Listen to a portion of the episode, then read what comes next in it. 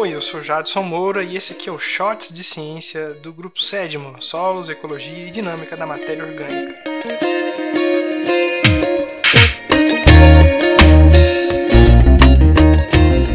Na natureza existem milhares de espécies de plantas, animais, micro-organismos. Estes seres vivos vivem juntos e interagem entre si. Essas interações elas podem tanto ser benéficas quanto deletérias, né, quanto prejudiciais.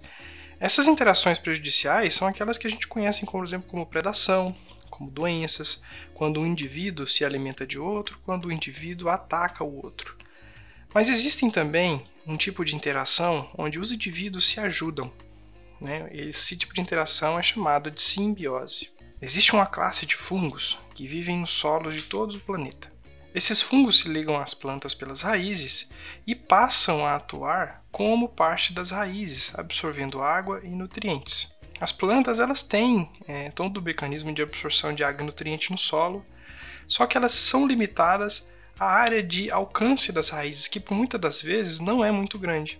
Esses fungos então atuam como uma extensão dessa área radicular. Esses fungos são chamados de fungos micorrízicos. A palavra deriva do grego, Mico quer dizer fungo e riso, raiz. São fungos de raízes. Essa associação simbiótica é importantíssima para as plantas, tendo em vista que boa parte dos solos são de baixa fertilidade. A disponibilidade de nutriente para as plantas é pouca e escassa, fazendo com que a planta tenha que buscar alternativas para melhorar suas condições de nutrição. Os fungos então atuam nesse sentido, podendo alcançar esses nutrientes em áreas e regiões que a planta não tem acesso. Os solos do Brasil apresentam ainda uma limitação a mais. Eles são extremamente inférteis em sua grande maioria.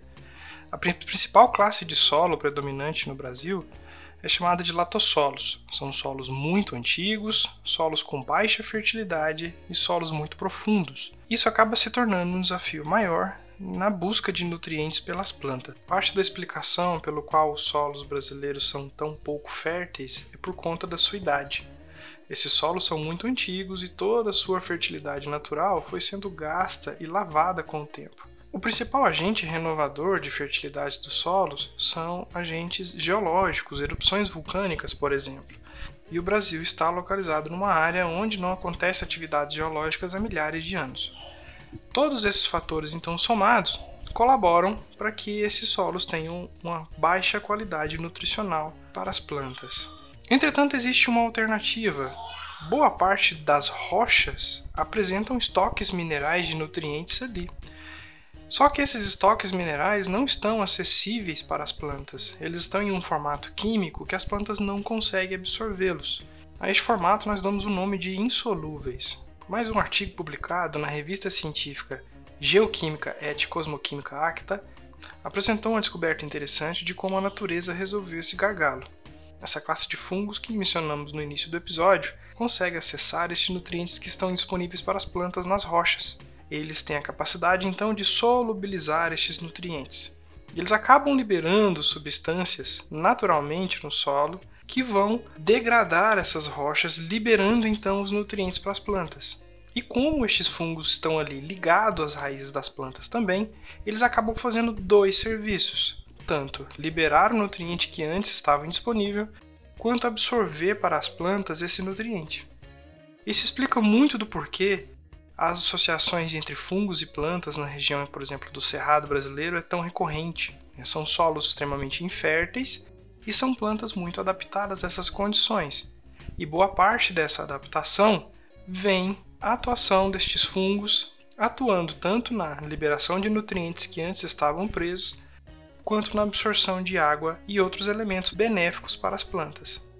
O artigo Simbiose entre árvores e micorrizas acelera o intemperismo mineral, aqui numa tradução livre, já que o texto está em inglês, trouxe informações muito relevantes a respeito da atuação desses fungos na nutrição das plantas.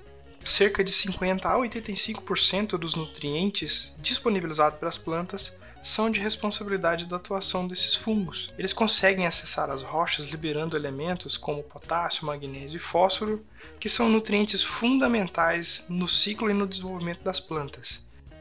Sempre que você vir cogumelos ou fungos próximos de plantas e árvores, saiba que eles estão desenvolvendo um papel ecológico muito importante no desenvolvimento dessas plantas em que eles estão próximos.